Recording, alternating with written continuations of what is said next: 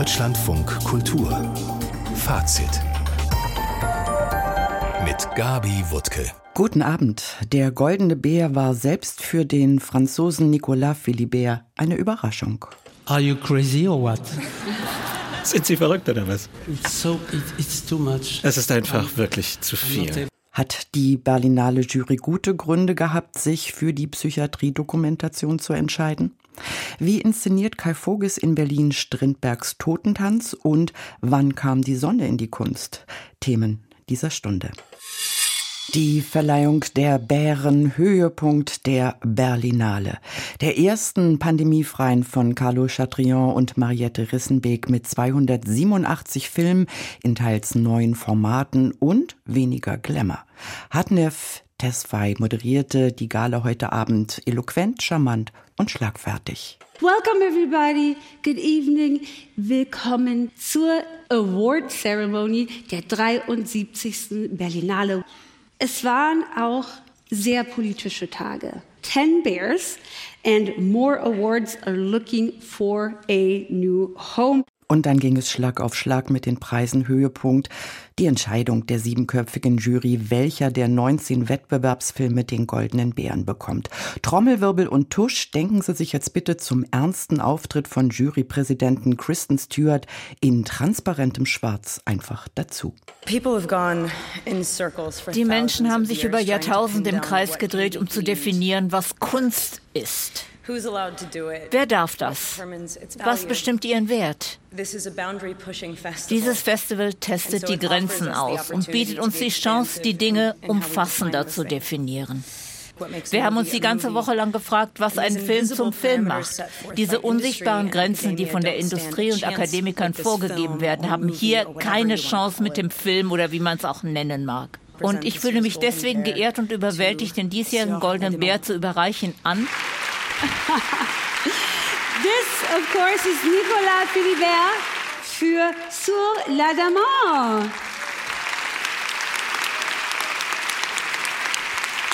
Ein Dokumentarfilm ist also der große Gewinner der Berlinale 2023. Unsere Filmredakteure Susanne Burg und Patrick Wilinski sind aus dem Studio am Potsdamer Platz zugeschaltet. Gehe ich recht in der Annahme, dass Nicolas Philibert und seine Doku über eine psychiatrische Tagesklinik in Paris ein absoluter Überraschungsgewinner ist? Ja, das würden wir, glaube ich, beide schon sagen. So richtig als Favoriten hatte den Film keiner auf der Rechnung. Aber es ist ja auch zunächst ein sehr äh, in sich ruhender, kleiner Film, der uns mitnimmt in dieses Boot auf der Seine, wo sich diese Patientinnen treffen, wo wir sehen, wie sie gemeinsam in Montagsrunden die Tagesordnung der Woche bestimmen, wie sie einen Filmclub pro programmieren und diskutieren, wie sie Chansons singen.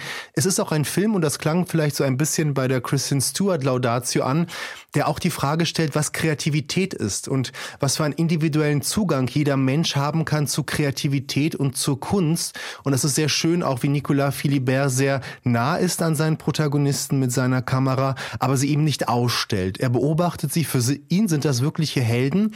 Es bleibt aber so, dass wenn ein Dokumentarfilm ein Festival gewinnt, wo eigentlich nur fiktionale Filme gezeigt worden sind, ich das auch irgendwie als Statement lese einer Jury, die sehr skeptisch, glaube ich, war gegenüber den Fiktionen, die gezeigt worden sind und mehr Welt, mehr Realismus vielleicht präferiert hat. Hinter Gold kommt gleich Silber. Der zweitwichtigste Bär ging an Christian Petzold für Roter Himmel. Zumindest bei ihm lagen viele Kritiker richtig, oder? Ja, ganz genau. Der Film lag im Kritikerspiegel international weit vorne. Es geht ja um das Beziehungsgeflecht von vier jungen Menschen in einem Sommerhaus an der Ostsee. Im Zentrum ein junger Schriftsteller, gespielt von Thomas Schubert, der seine ja, kreative Unsicherheit direkt an allen in seiner Umgebung auslässt. Roter Himmel hat nun also den großen Preis der Jury gewonnen. Ich habe Christian Petzold direkt nach der Preisverleihung kurz sprechen können. Das fühlt sich sehr, sehr gut an, muss ich mal sagen. Also ich habe gedacht, ich nehme sowas cooler aber ich habe, das hat mich so gefreut, dass mir wirklich die Sprache verschlagen ist. Ja, er dachte, er nimmt es cooler, denn man muss ja sagen, Christian Petzold ist ein alter Gast in der Berlinale, das sechste Mal im Wettbewerb. Drei silberne Bären gab es bisher, zwei Schauspielpreise, ein Preis für die beste Regie für Barbara.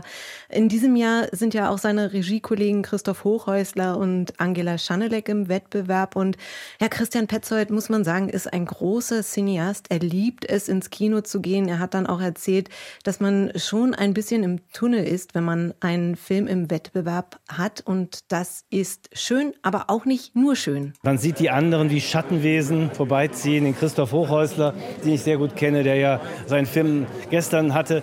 Während eines Interviews gestern durch die große Scheibe habe ich ihn unten vorbeilaufen sehen. Das war alles. Und ich wünsche mir eigentlich mal wieder eine Berlinale ohne eigenen Film. Das wird nächstes Jahr so sein, weil ich, bis dahin habe ich keinen fertig und ich dann wieder in die Kinos gehen kann. Das fehlt mir. Ja, Christoph Hochhäusler steht jetzt hier im Vorraum, kurz vor der Pressekonferenz.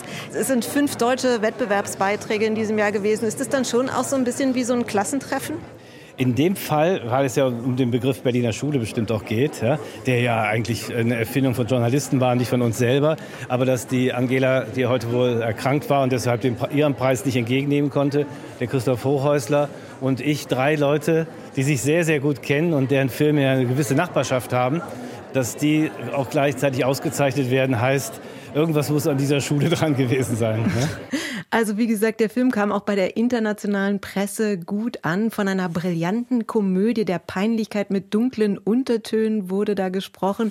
Und es wurden auch Bezüge zu Erik Romer gezogen. Und diese Bezüge, die mag äh, Christian Petzold schon sehr, denn er hat tatsächlich als Inspiration für diesen Film zusammen mit seiner Darstellerin Paula Beer vorab alle Erik Romer-Filme gesehen. Und das sind sehr, sehr viele Sommerfilme. Und die Franzosen sind große Meister des Sommerfilms, weil der Sommer in Frankreich mehr bedeutet als in Deutschland. In Deutschland geht es im Sommer immer um Staumeldungen des ADAC. In Frankreich geht es darum, zwei Monate ohne Kapitalismus, ja, wo die Klassen sich durchmischen, wo man lernt, Mensch zu werden. Soweit also Christian Petzold. Auf jeden Fall eine sehr, sehr gute Entscheidung der Jury. Ja, ähm, Christian Petzold hat ja eigentlich für all die, die nicht Nachrichten gehört haben, schon äh, den Deckel vom Topf genommen. Denn auch Angela Czanelek ist für ihre Ödipus-Adaption Music ausgezeichnet worden mit einem silbernen Bären. Ist das Drehbuch wirklich so gut? Ja, das könnte man sich natürlich fragen, wenn man diesen Film gesehen hat, der sehr stark mit Auslassung arbeitet, mit großen Ellipsen, ob die eigentliche Kunst dieses Films nicht in der Regie liegt, um diese Ödipus-Adaption, also diesen antiken Mythos ins Heute zu überführen. Andererseits finde ich die Entscheidung gar nicht so verkehrt, weil das Schreiben einer Geschichte ja so viel auch mit Konvention zu tun haben kann. Und Angela Schanelek beweist in ihrer langen Karriere, dass sie sich dafür nicht interessiert, dass sie wirklich einen komplett subjektiven eigenen Zugang zum Kino hat. Und das zeigt sich eben auch in dem Skript, mit dem sie arbeitet. Und solche Auslassungen, die sehen immer aus, als würde man sich vielleicht vor einer Geschichte verstecken. Aber die müssen ja auch dann gefüllt werden mit Inhalten, mit, mit Theorien vielleicht sogar. Bei ihr geht ja auch viel über Bildtheorie. Deshalb hat es mich sehr gefreut, dass die Jury so einen eigenständigen, ja auch sperrigen Film ausgezeichnet hat. Und da ist das Drehbuch, der Drehbuchpreis vielleicht gar nicht so verkehrt. Christoph Hochhäusler, der Name ist ja auch schon gefallen. Welche Preise also sind bemerkenswert bei der großen Ausbeute für die deutschen Wettbewerbsfilme? Ja, ganz genau. Bemerkenswert ist es, dass zwei Schauspielpreise, die Berlinale verleiht ja genderneutrale Preise an zwei DarstellerInnen gingen, die Transfiguren verkörpern. Zum einen eben den Preis für die beste schauspielerische Leistung in einer Nebenrolle an Thea Ehre, eben in Christoph Hochhäuslers Film Bis ans Ende der Nacht. Ähm, Thea Ehre spielt da die Transperson Leni, die für einen Deal aus dem Gefängnis kommt, um dabei zu helfen, ein Internet-Drogengeschäft aufzudecken und dafür mit einem verdeckten Ermittler Robert in einer fingierten Beziehung lebt. Das Problem, sie hatte mit ihm tatsächlich vor ihrer Haftstrafe eine Beziehung. Das führt zu nichts Gutem. Auch mit Thea Ehre habe ich gesprochen, die selber trans Aktivistin ist und deren erste Kinorolle das übrigens ist. Wir zeigen ja auch eine Realität einer Person, die sich in einem total toxischen Gefüge wiederfindet, aber trotzdem mit so viel positiver Energie das wortwörtlich überlebt und was wir ja auch sehen wollen und was sehr heilend ist für unsere Community ist, wenn wir Filme sehen, wo Transfrauen in der utopischen Realität in der Zukunft dargestellt werden. Und ich glaube, wir befinden uns da gerade am richtigen Weg hin. Das ist tatsächlich eine interessante Entscheidung. Schwieriger finde ich persönlich den Preis für die beste schauspielerische Leistung in einer Hauptrolle. Die geht nämlich an ein Kind und äh, bei Kinderleistungen ähm, bin ich der Meinung, ist es doch eher eine Regieleistung, oder Patrick? Ja, würde ich auch sagen. In dem Fall gab es auch noch andere sehr exaltierte schauspielerische Leistungen in diesem Wettbewerb, aber ich glaube, dass hier das Thema wichtiger war vielleicht als die einzelnen Leistungen. Man wollte Transmenschen und Transfiguren ein Podium bieten und als solches Zeichen hat das ja sehr gut funktioniert. Das war nämlich Sophia Otero. Sie hat äh, die, den Darstellerpreis bekommen für die Darstellung in 20.000 Species of Bees. Spielt ein achtjähriges Kind, das darunter leidet, als Junge angesprochen zu werden. Und man folgt eben diesem Kind dabei, ähm, bei diesem Hadern. Es ist wirklich eine grandiose Leistung, aber eben vielleicht ähm, wirklich eher eine Regieleistung als äh, eine Schauspielleistung. Dann bleiben wir doch mal bei den Enttäuschungen. Patrick zuerst, was waren die persönlichen Enttäuschungen dieses Jahres, bevor ich Susanne frage?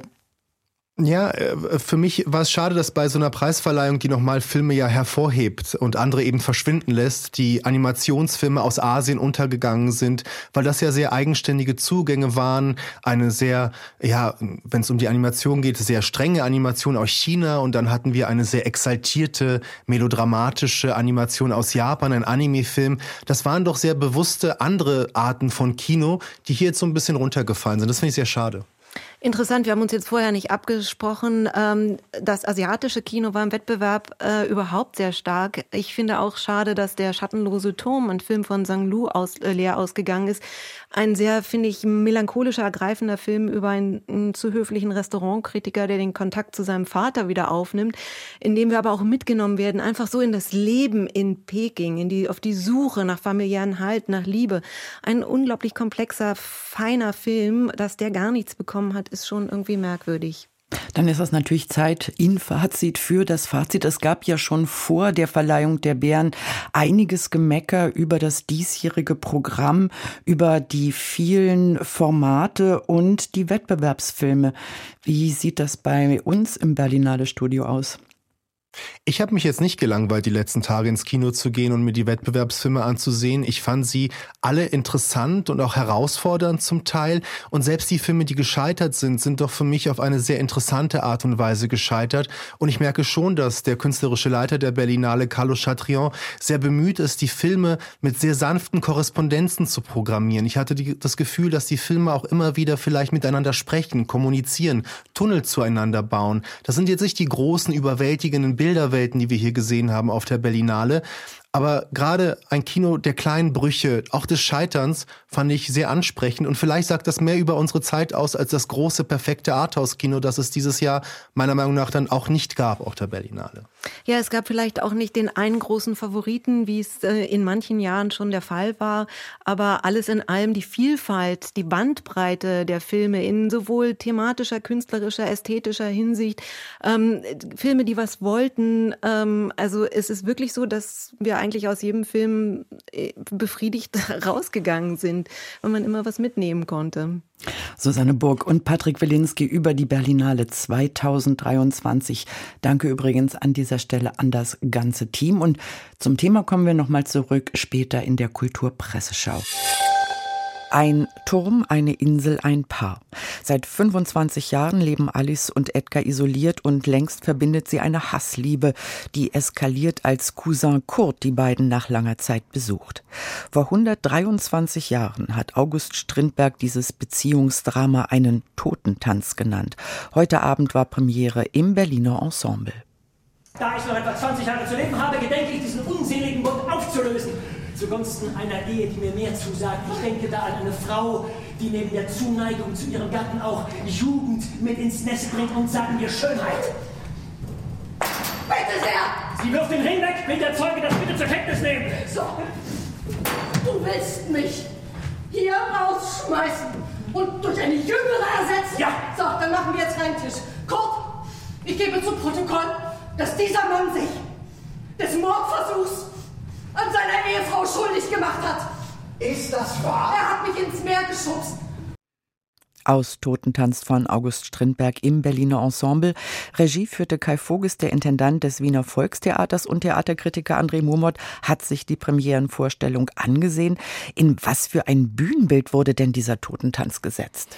Sie haben es schon gesagt, das spielt auf einer einsamen Insel in einer Gefängnisfestung im Turmzimmer dieser Gefängnisfestung und die ist da sehr detailliert auf die Bühne gebracht worden, diese Festung oder zumindest der Raum, in dem dieses Ehedrama sich abspielt. Das ist so eine Überwachungszentrale voller Monitore, Schaltsysteme, da gibt es eine altmodische Rohrpostanlage, da gibt es aber auch so Tunnel, die aus diesem Zimmer hinausführen in die Welt und offensichtlich ist draußen eben eine sehr unangenehme Gesamtsituation, denn der Edgar muss einen Schutzanzug tragen, wenn er rein und raus geht, inklusive Gasmaske. Diese Insel steht zum großen Teil unter Quarantäne.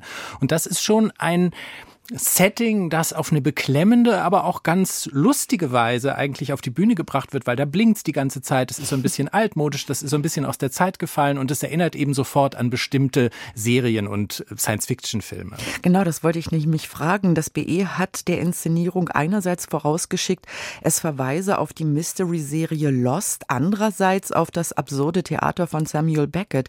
Was also hat Kai Voges gemacht?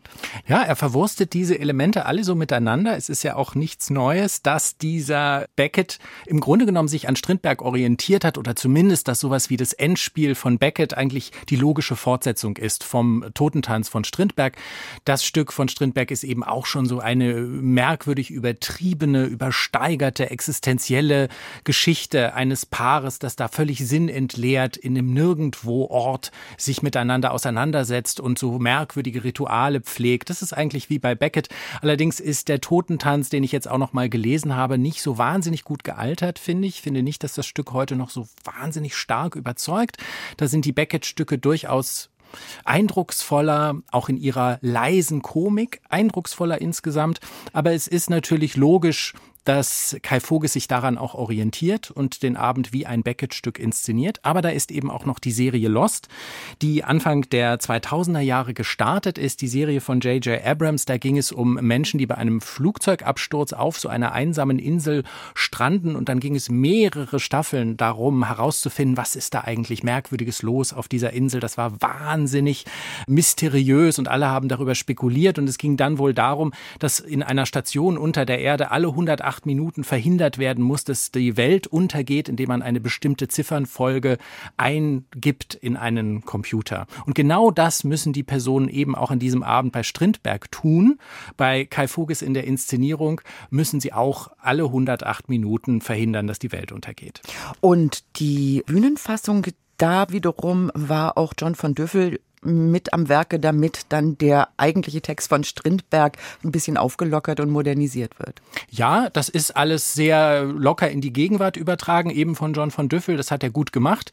Das ist allerdings auch ein bisschen oberflächlich, muss man sagen. Also wahnsinnig vertieft wird das nicht. Aber was Kai Voges im Sinn hat, ist eben so mit popkulturellen Mitteln dazu arbeiten, dem Ganzen auch so leicht den Touch eines Psychothrillers zu geben.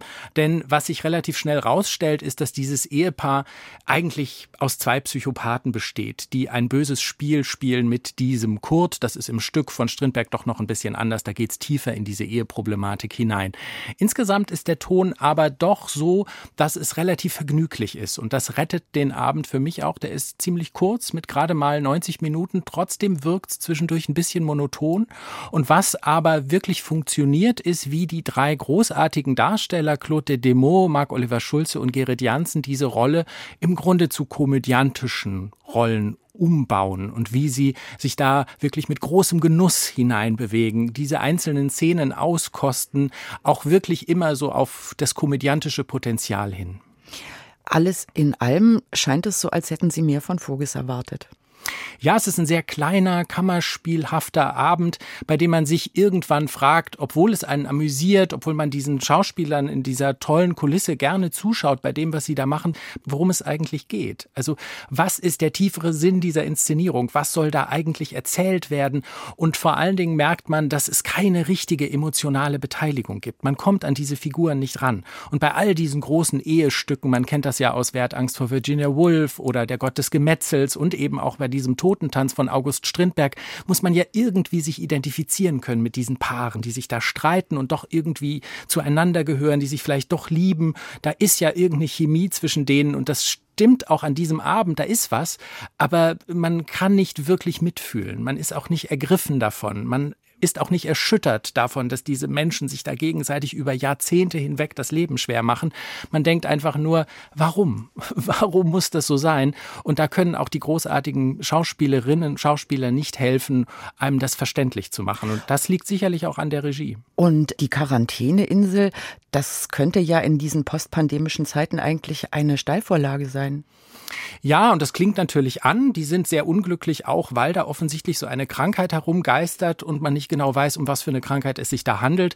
Aber auch da hat sich für mich keine wirkliche Aktualität ergeben. Natürlich wird das herbeizitiert, unsere Corona-Zeit, aber die liegt ja jetzt zumindest in der großen Dramatik auch ein bisschen wieder zurück. Und auch das wirkt an dem Abend nicht sehr zwingend, weil man merkt, diese Figuren sind da selbst gewählt in der Isolation. Die machen sich selbst gewählt das Leben zur Hölle. So ist es auch bei Strindberg schon. Und da sitzt man doch im Publikum und denkt, wenn es denn wirklich so schlimm ist, dann lasst es doch einfach. Also André Mumot findet, da ist Luft nach oben beim Totentanz von August Strindberg in der Regie von Kai Voges am Berliner Ensemble. Die nächsten Vorstellungen morgen und am kommenden Wochenende. Hier geht's weiter mit Birgit Dölling. Deutschlandfunk Kultur Kulturnachrichten. Der Krimi in der Nacht des 12. von Dominique Moll hat den César, den nationalen Filmpreis Frankreichs, für den besten Film und fünf weitere Trophäen gewonnen, darunter die für die beste Regie und das beste adaptierte Drehbuch. Die Produktion greift das Thema Femizid auf, also die Tötung von Frauen wegen ihres Geschlechts, und erzählt die wahre Geschichte eines ungelösten Verbrechens an einer lebendig angezündeten Frau.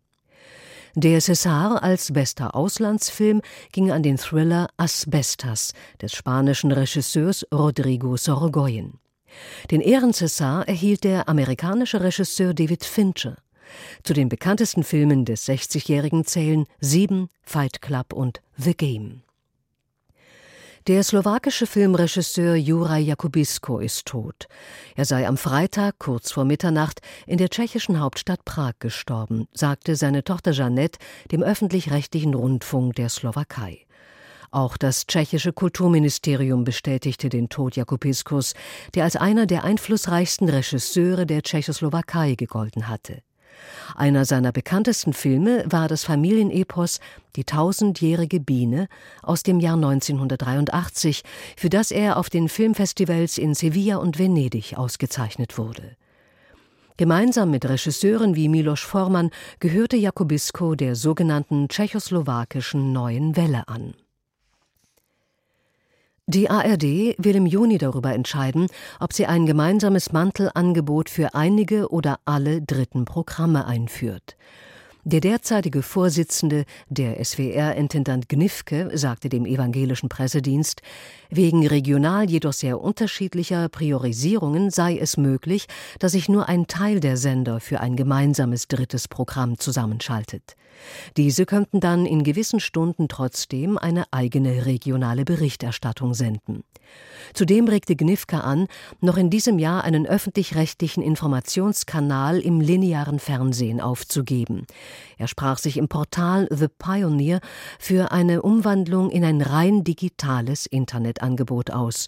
Um welchen Kanal es sich konkret handele, werde man in den nächsten Monaten entscheiden.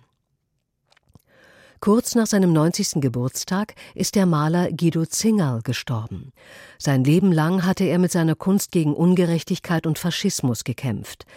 Zingerls Antifaschismus beruhte auf seinen traumatischen Erlebnissen in seiner Jugend während des Nationalsozialismus. 1968 gehörte Zingerl zu den Gründern der DKP und war Teil des Parteivorstandes. Nach einigen Jahren trat er allerdings aus der Partei aus, weil er deren Entwicklung nicht mehr mittragen wollte.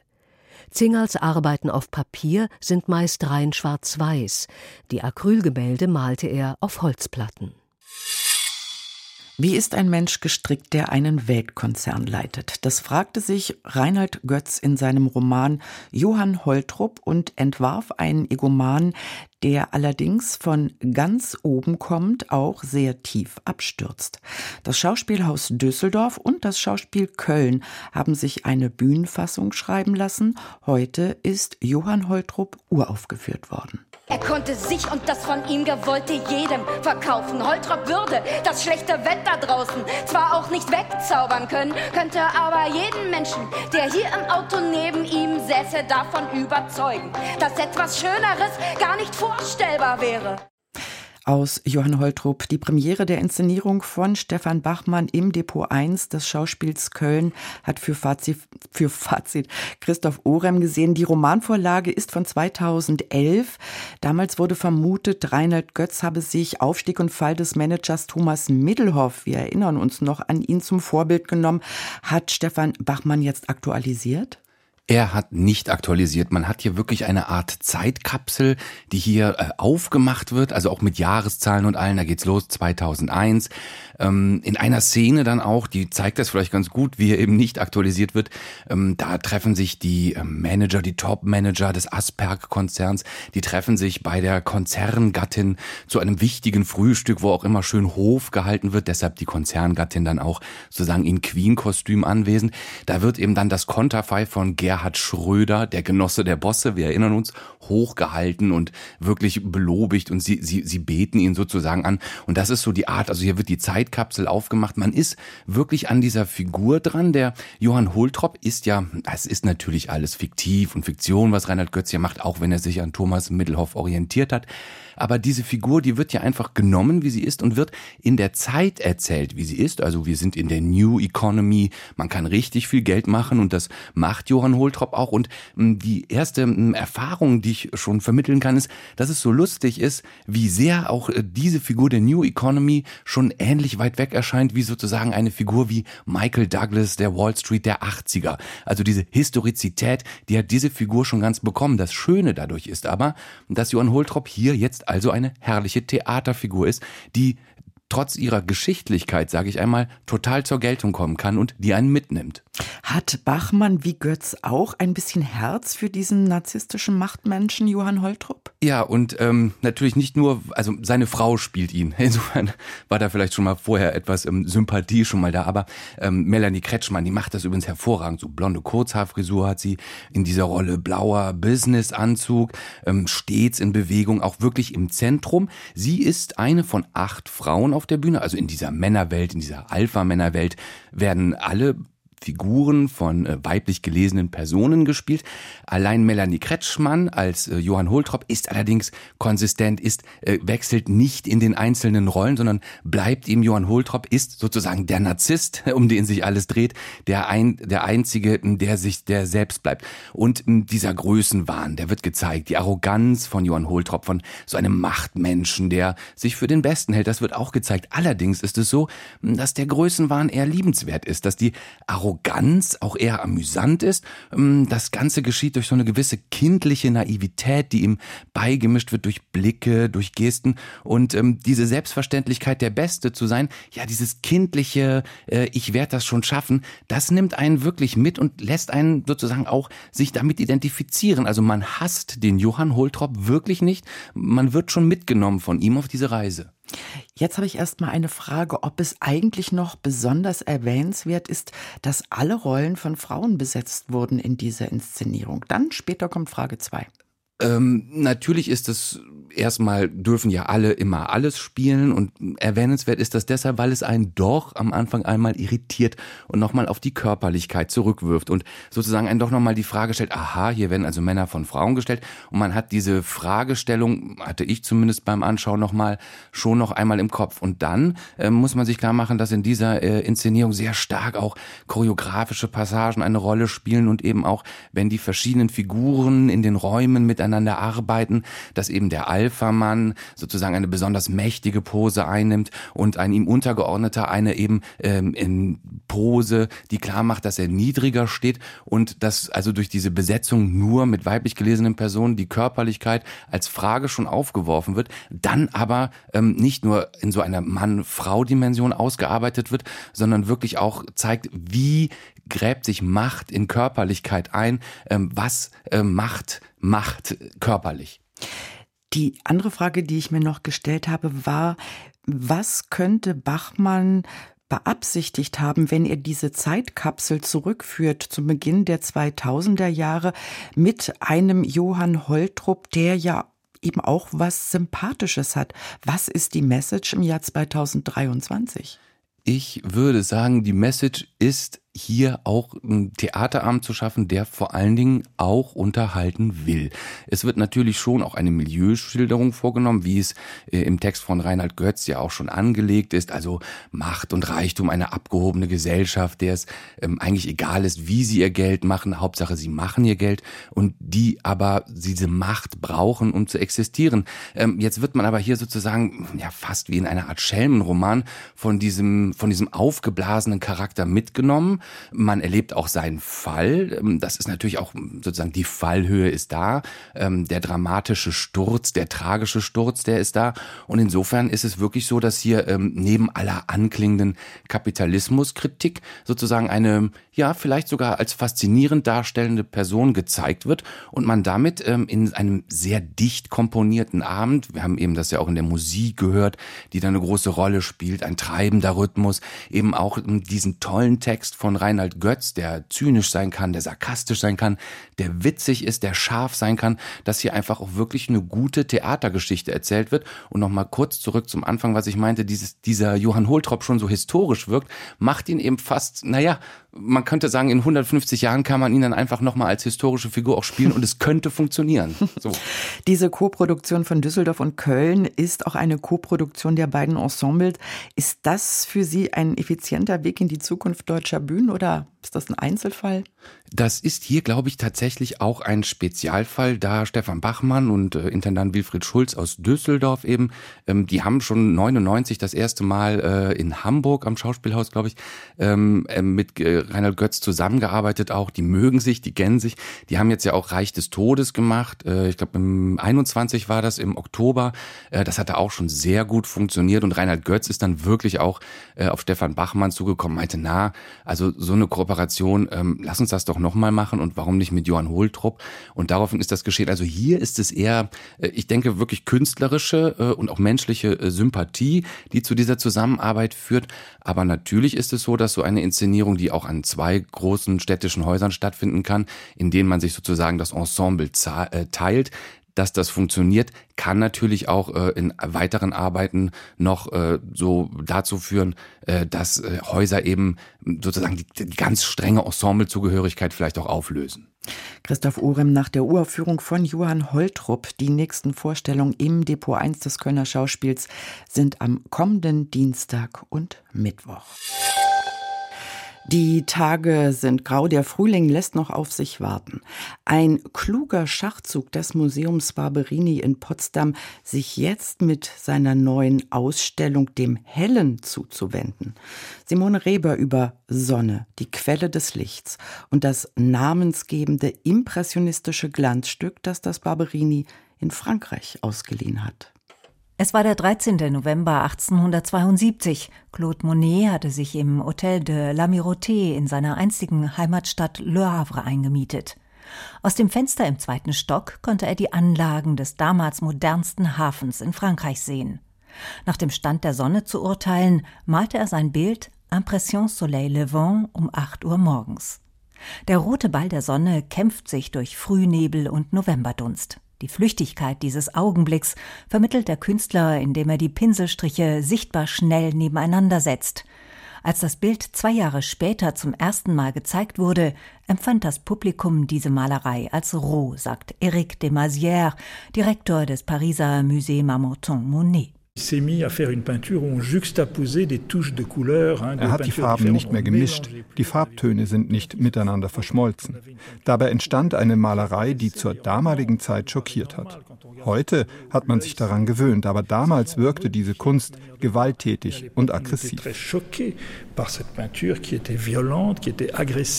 Die opulente Ausstellung blickt von Monets Sonnenaufgang zurück bis ins fünfte Jahrhundert vor unserer Zeitrechnung, als die Sonne Gestalt annahm. Mit seinem Streitwagen fuhr der Sonnengott Helios, später Apollon, morgens zum Himmel auf und verschwand abends im Meer.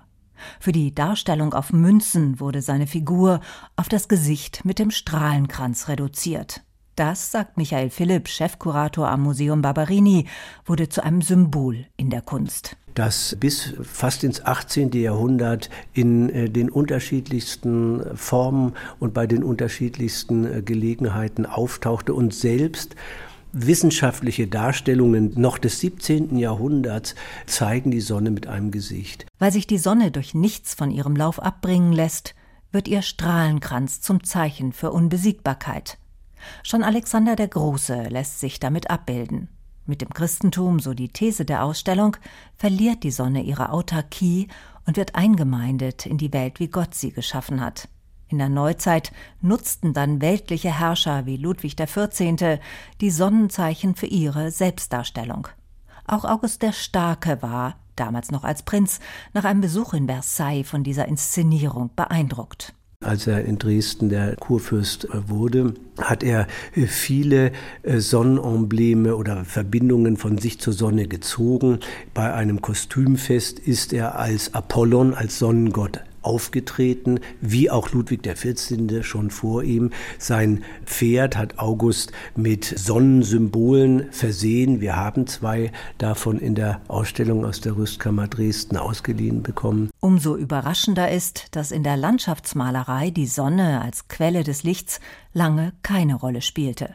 Im 15. Jahrhundert wurde zwar angefangen, Schatten zu malen und damit einen, einen, gewissen Realismus einzubringen, aber in den Landschaftsgemälden gab es die Sonne nicht.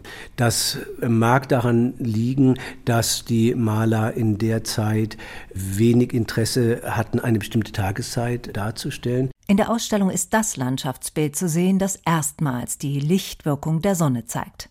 1609 malt der Frankfurter Adam Elsheimer in der Umgebung von Rom Aurora, die Göttin der Morgenröte. Die Sonne selbst zeigt sich im Bild nicht, aber ihr Licht steigt hinter einem Felsvorsprung auf.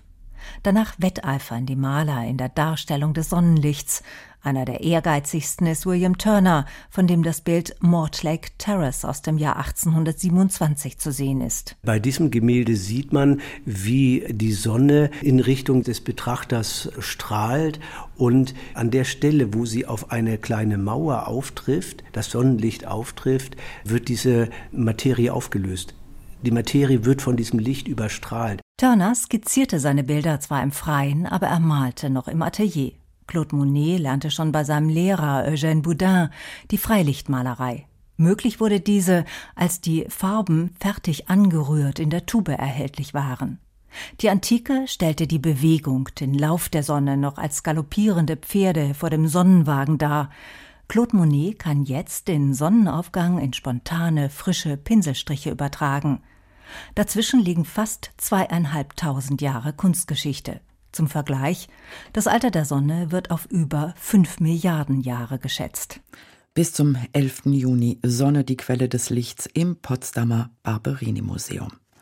Was hatten die Zeitungsfeuilletons in dieser Woche bemerkenswertes zu berichten? Tobias Wenzel schaut zurück, beginnt seine Kulturpresseschau, aber ganz aktuell. Es macht unglaublichen Spaß, ihn zu sehen, liest man von Julia Detke in der Frankfurter Allgemeinen Sonntagszeitung über Christian Petzolds neuen Film. Roter Himmel ist voller Selbstironie. Es geht um Feuer, Wasser, Liebe, Sex, den Klimawandel, Kleist und Heine. Um einen ignoranten, egozentrischen Künstler, der so gefangen ist in seiner Selbstbezüglichkeit, dass er selbst die sich nähernden Waldbrände nicht bemerkt. Als Detke das schrieb, wusste sie noch nicht, dass dieser Film auf der Berlinale einen silbernen Bären, den großen Preis der Jury, erhalten würde. Und natürlich auch nicht, welcher Film den goldenen Bären. Nicolas Philiberts Dokumentarfilm Sur l'Adamant. Über den schrieb sie ganz bewusst nur folgende sieben Zeitungszeilen. Längst nicht alle Beiträge sind gelungen. Die Dokumentation Sur l'Adamant spielt ausschließlich auf einem Schiff auf der Seine, auf dem sich ein Begegnungszentrum für psychisch Kranke befindet. Doch der Film scheint blind für diesen besonderen Raum. Wenn Detke das richtig beobachtet hat, warum erhielt dann ausgerechnet dieser Film den wichtigsten Preis? Vielleicht, ketzerische Frage, weil es hier um psychisch Kranke geht? Die Berlinale ist das wokeste der großen Filmfestivals dieser Welt, schrieb Hans-Georg Rodeck in der Welt. Ein Festival, das gegenüber der internationalen Konkurrenz zurückgefallen sei, urteilt Peter Körte in der Frankfurter Allgemeinen Sonntagszeitung. Es waren einfach zu viele Filme, die ihr Publikum nicht fanden, weil sie sich selbst schon in den Drehbüchern nicht gefunden und in den Inszenierungen dann ganz verloren hatten. Es sei sehr brav zugegangen im diesjährigen Wettbewerb, befand Andreas Busche im Tagesspiegel.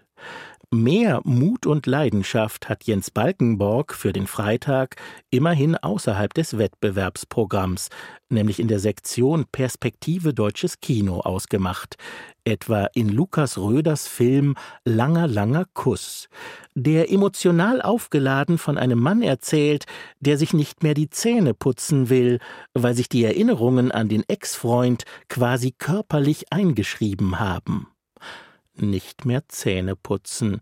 Das wäre überhaupt mal ein origineller, wenn auch für die nähere Umgebung etwas unangenehmer, Verzicht für die Fastenzeit. Weitere sehr spezielle Vorschläge machte Hans Zippert in seiner satirischen Kolumne für die Welt. Sarah Wagenknecht könnte beispielsweise bis Ostern darauf verzichten, schon wieder mal Anführerin einer neuen Volksbewegung zu werden. Wladimir Putin sollte auf Atombombeneinsätze verzichten, obwohl die Fastenzeit für orthodoxe Christen eigentlich schon vorbei ist. Damit die politische und militärische Führung Russlands begreift, dass sie ihre Ziele nicht erreichen kann, muss sich die Ukraine im Erschöpfungskrieg als durchhaltefähig erweisen, schreibt der Politikwissenschaftler Herfried Münkler im Neuen Spiegel ein Jahr nach Kriegsbeginn. Der Westen müsse der Ukraine Waffen und Munition liefern und politische Risiken eingehen, fordert Münkler. Wer dazu nicht bereit ist, wird dem Fortgang des Kriegs tatenlos zuschauen müssen, auch wenn er sich im Scheinaktivismus ergeht, den Angegriffenen zur sofortigen Kriegsbeendigung aufzufordern. Was der Ukraine-Krieg für Menschen bedeutet, die sowohl ukrainische als auch russische Wurzeln haben, beschrieb Irina Rastorgujewa eindrücklich in der FAZ. Sie berichtete über den Chatroom Helpdesk Media, in dem Menschen anonymisiert über ihre Identitätsprobleme sprechen und Ratschläge erbitten können. Denn diese Menschen seien automatisch Fremde im eigenen Land, in Russland wie in der Ukraine. Die Journalistin zitierte einen Nutzer mit russischen und ukrainischen Wurzeln so Seit Ausbruch des Kriegs komme ich mir vor wie geteilt in zwei Hälften. Zweigeteilt muss sich auch Frank Schätzing fühlen, denn das Buch Der Schwarm wurde zu seinem großen Wurf, einem Weltbestseller. Die Verfilmung als ZDF-Serie, an der der Schriftsteller erst noch beteiligt war, bis er sich mit dem Regisseur verstritt, hält er aber für misslungen. Nicht nur er. Im Schwarmbuch geht es um die Meere, die dem menschlichen Umweltfrevel sowie der menschlichen Zivilisation den Garaus machen. Der Weltuntergang bietet im gendergerechten Expert-Sternchen Innenuniversum des ZDF-Schwarmfilms so viel Thrill wie eine woke Öko-Variante von Friends, schrieb Gerhard Matzig in der Süddeutschen Zeitung.